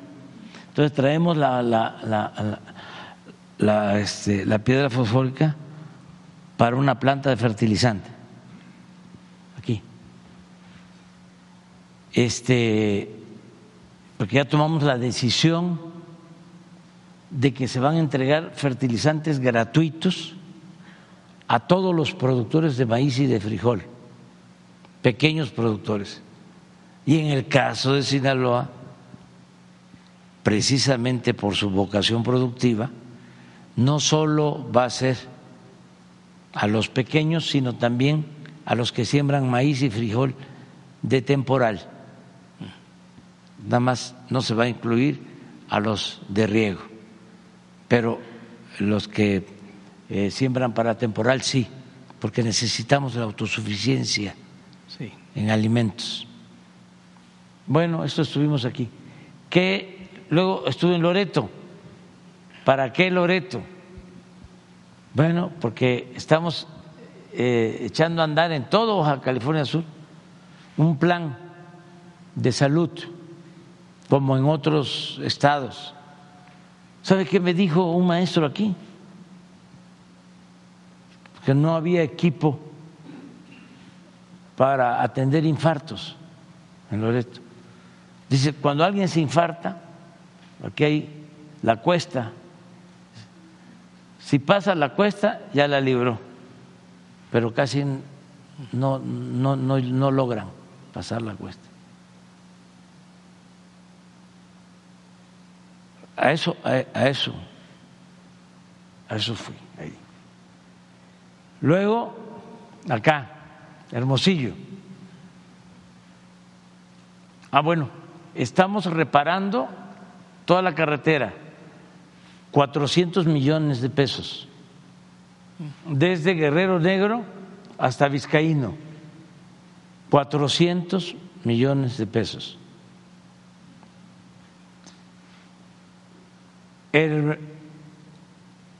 nos fuimos a Hermosillo, el plan Sonora. ¿Qué es el plan Sonora? Es ya tenemos, ya empezamos la primera etapa allá arriba, aquí, Puerto Peñasco, de una planta eh, solar, la más grande de América Latina.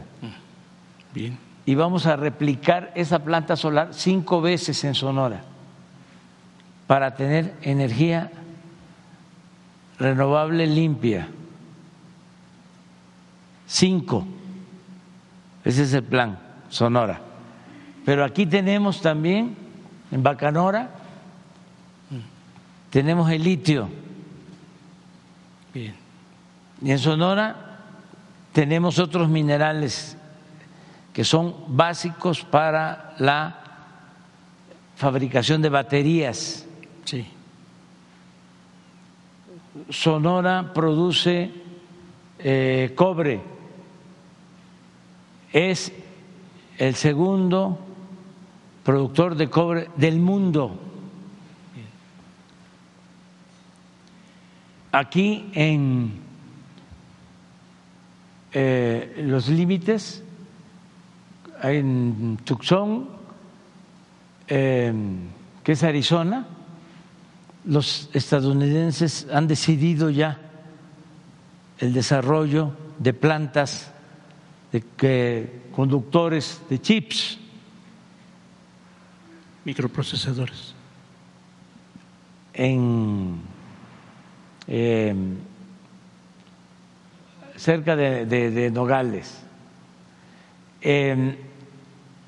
toda la industria automotriz se tiene que reconvertir porque en Estados Unidos existe el compromiso que para el 2030 ya los carros tienen que ser eléctricos. Entonces, ¿cómo vamos a exportar carros si no tenemos las baterías, si no tenemos el litio? Este es el plan Sonora. Bueno, pero son 500 kilómetros solo Sonora con la frontera. Bien. Entonces, es un plan mucho muy importante. Pero no solo eso, existe eh, un programa de eh, comunicaciones. Aquí está Guaymas. Este puerto se está rehabilitando. Estamos construyendo ampliando las carreteras hacia Chihuahua.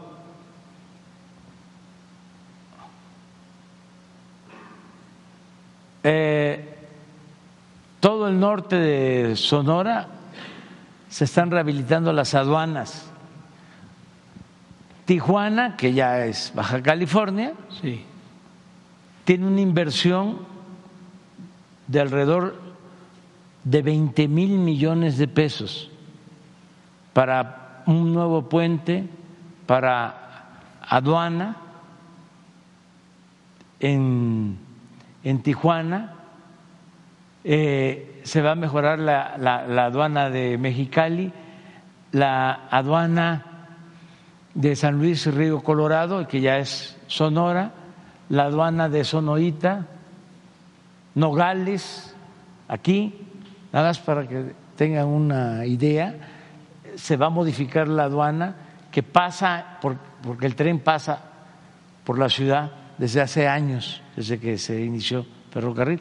Ahora vamos a hacer, estamos ya haciendo el proyecto para un libramiento, para unir acá las aduanas, estamos llegando a acuerdos con el, este, autoridades de Estados Unidos. Son inversiones de miles de millones de pesos. Eh, lo mismo Obregón, aquí en Navojoa estuve, estuvimos aquí en Los Mochis dormimos y estuvimos aquí en Guamuchi, en efecto donde nació Pedro Infante y el municipio se llama Salvador Alvarado, que gobernó allá en el sureste, en Yucatán. Entonces, eh, estamos invirtiendo mucho, Ciudad Juárez también, todas las aduanas de Chihuahua están en el plan. Si nos vamos para acá, todas las aduanas, no olviden que desde aquí hasta Tijuana, Tres mil. la gasolina en la frontera vale tres, cuatro pesos menos que en el resto del país. Que no se olvide que desde llegamos al, go al gobierno, desde que llegamos al gobierno, en toda la frontera no se paga el 16% del IVA, sino el 8%. Que no se olvide que el impuesto sobre la renta que se paga en la frontera es el 20%. Que no se olvide que desde que llegamos al gobierno el salario mínimo en la frontera lo aumentamos al doble. Hemos aumentado el salario en general, como no se hacía en 40 años. Así como ahora ya no se devalúa el peso, así también. Llevaba más de 40 años que no aumentaba el salario, como en el tiempo en que estamos. Entonces, todo esto es el norte. Eh, Nuevo León, nada más la inversión para el agua, para que no suceda lo mismo. Son alrededor de 12 mil millones de pesos. La libertad y el cuchillo dos. Este, en fin, no dejamos de atender. ¿Y por qué? Ahora voy a tardar en el informe del día primero, ya para que se vayan preparando, Este, que lleven tenis. Eh, porque aun cuando va a ser así muy puntual, ya tengo el esquema. Es un párrafo de introducción, dos cuando mucho, y un listado. Hechos, no palabras. Bien, bien. De todo lo que hemos hecho. Y se van a sorprender muchos, porque hay muchas cosas que no se saben. Por ejemplo, vamos a dejar, cuando termine nuestro gobierno, más de 100 mil hectáreas de riego. Y eso no se sabe. Entonces va a ser el informe muy puntual, así, uno, dos, tres, todo lo que se ha hecho, y al final un mensaje para todo el pueblo de lo que tenemos en proceso, está pendiente y de lo que todavía vamos a hacer en el tiempo que nos queda.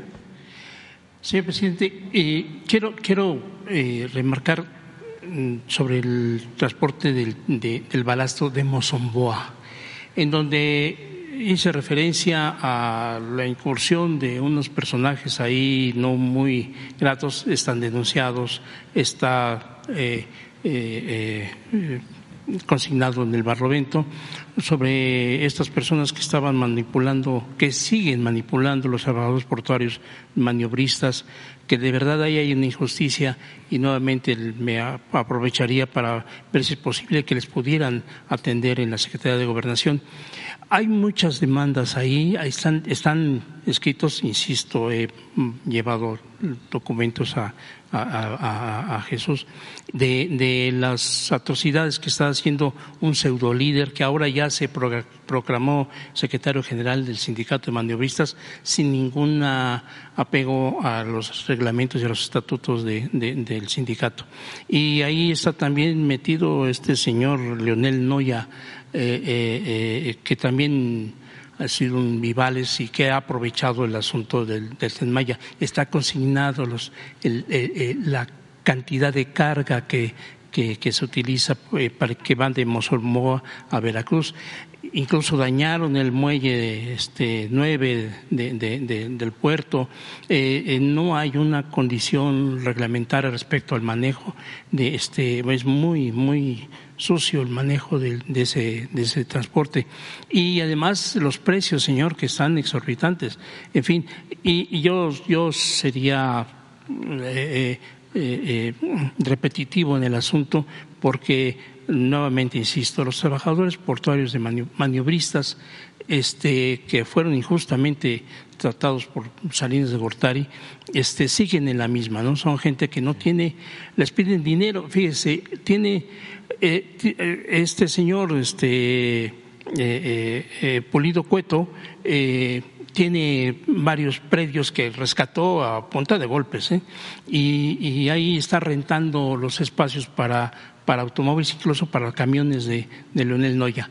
No les da un centavo a los compañeros este, maniobristas, al contrario, les pide dinero cuando son gente que, que ni siquiera tiene Que lo vea el secretario de Gobernación. Sí, señor. O sea, que este, con Jesús lo vea. Y nada más, mira, te digo una cosa. Sí, señor. Este, le tengo plena confianza al secretario de Marina, el almirante Rafael Ojeda Durán. Plena confianza. Es un hombre recto íntegro. Eso me ayuda mucho Eh, así como considero que nada ha dañado más a México que la deshonestidad de los gobernantes y que la clave de todo, si me dicen una palabra para gobernar bien, honestidad.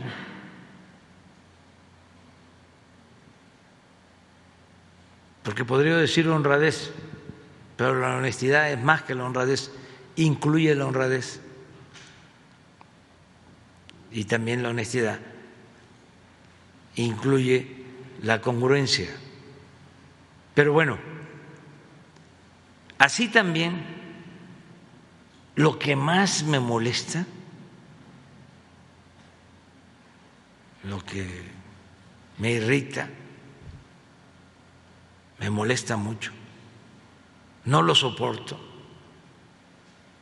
es la corrupción. Ni yo. O sea, de veras me molesta. Fíjense, yo he pasado pues momentos difíciles en la vida, en la lucha. Viví dos, así, difíciles. Uno, cuando sacaron los videos de Ahumada entregando dinero en un programa de televisión. Y ya no era, pero había estado conmigo el profesor Bejarán. Entonces, ¿quién iba a creer de que yo no estaba metido en el chanchullo? De recibir dinero. Todo eh, se fue aclarando poco a poco, porque pues el propósito era, como ahora también, ¿no? golpearme. Se puso de acuerdo Salinas con Diego Fernández de Ceballos.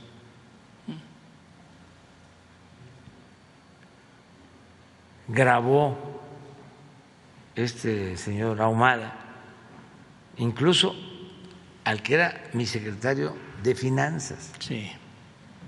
En Las Vegas. En Las Vegas. Y le llevó el video a Salinas y a Diego. Y estaban eufóricos. Hasta aquí duró este. Me cuentan que llegó Diego a un restaurante y agarró una servilleta y la hizo así. Así. Así va a quedar. El de Tepetitán. Y fue durísimo, pero durísimo. Tenía mi conciencia tranquila y salí adelante. Me sacó adelante el pueblo, porque el pueblo es mucha pieza, pero fue duro, un golpe muy fuerte. Sí. Porque estaba en entredicho mi honestidad, que es lo que estimo más importante en mi vida. Yo también. Ese fue un golpe muy duro. Luego vino otro, posiblemente más duro, mucho más duro. Fue el desafuero. Porque me desaforaron en un acuerdo los mismos sea que ya nos conocemos, pues ya. Esto data de tiempo atrás.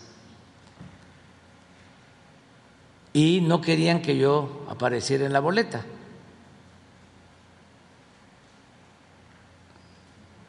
Y fue muy fuerte el desafuero, quizá más fuerte.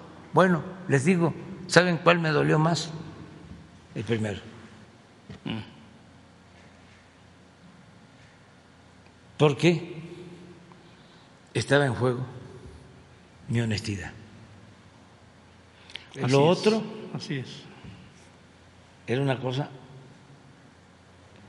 política, este, miserable, vil, pero lo otro era el que se dudara. Permítame. Yo ya lo he platicado, pero la segunda vez que nos hicieron fraude, la primera fue un robo abierto, descarado. Falsificaron las actas, rellenaron las urnas. Hasta el mismo Fox lo dice, que él cargó los dados. Y sobre esto del desafuero, hasta acaba de declarar que me arrepiento de no haber consumado la infamia, eso no lo dijo él, pero de no haberle seguido, de haberlo este, perdonado. Eso lo declara él, que le deseo lo mejor al Señor, porque yo no odio, soy muy feliz, no tengo yo enemigos, ni quiero tenerlos, tengo adversarios. Bueno,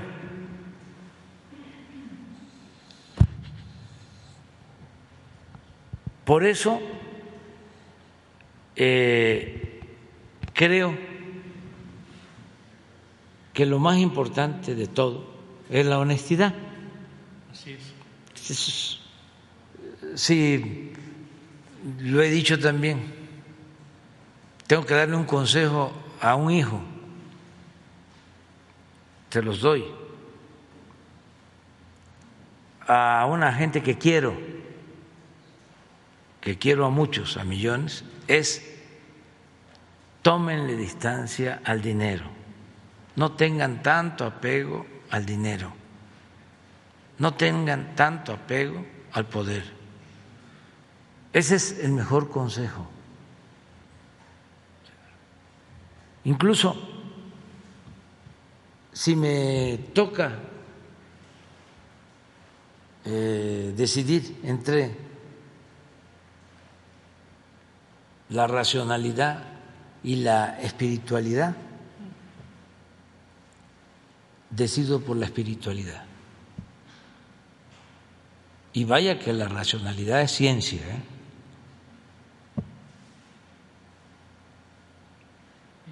Sea, entonces, lo que más me molesta de todo es la corrupción. Entonces puede ser que un compañero servidor público, mujer, hombre, este sea lento.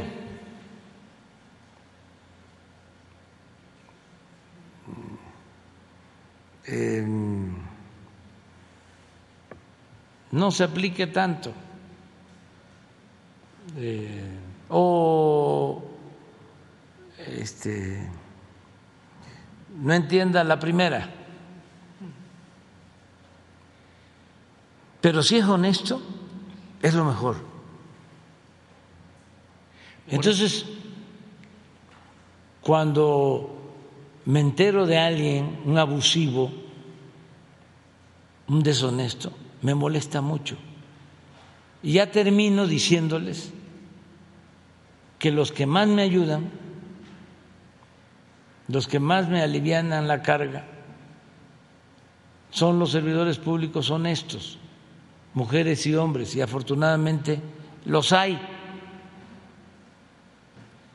porque es tan importante la grandeza de México que por nuestras culturas, pero no las culturas de los que supuestamente vinieron a civilizarnos, Sí. también ellos ayudaron. pero ellos no eran tan honestos. Acuérdense ustedes que llegando, llegando, se pelearon por el tesoro de Moctezuma.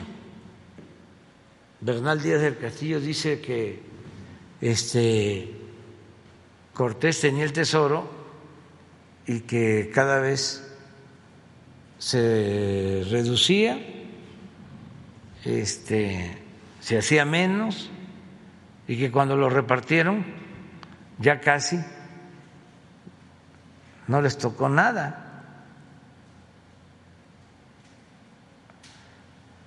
Pero hacia atrás, porque México viene de lejos, de muy lejos.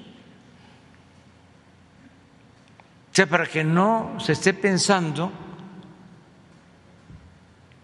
que tenemos 500 años, no, tenemos miles de años.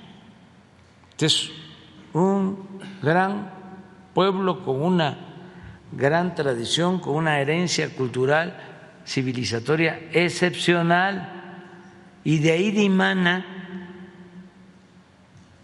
nuestra honestidad, nuestra vocación por el trabajo, algo que es único también, la fraternidad, la ayuda mutua, el amor al prójimo. Eso es nuestro, eso está en los pueblos, está en nuestras familias la integración en nuestras familias, eh, la solidaridad en las familias, que es la institución más importante de seguridad social en el país. Entonces, por eso es que no pudieron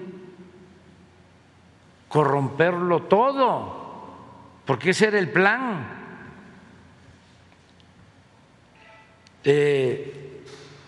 corromper a todos. Por eso eh, hasta los dichos, el que no tranza no avanza. Y la moral es un árbol que da moras y que sirve para pura, así decía alguien. Y muchas otras cosas. Y no pudieron. Y la transformación es moralización, es purificación de la vida pública de México y es lo que estamos haciendo. Y termino diciendo que el almirante Ojeda es un hombre recto, íntegro, honesto.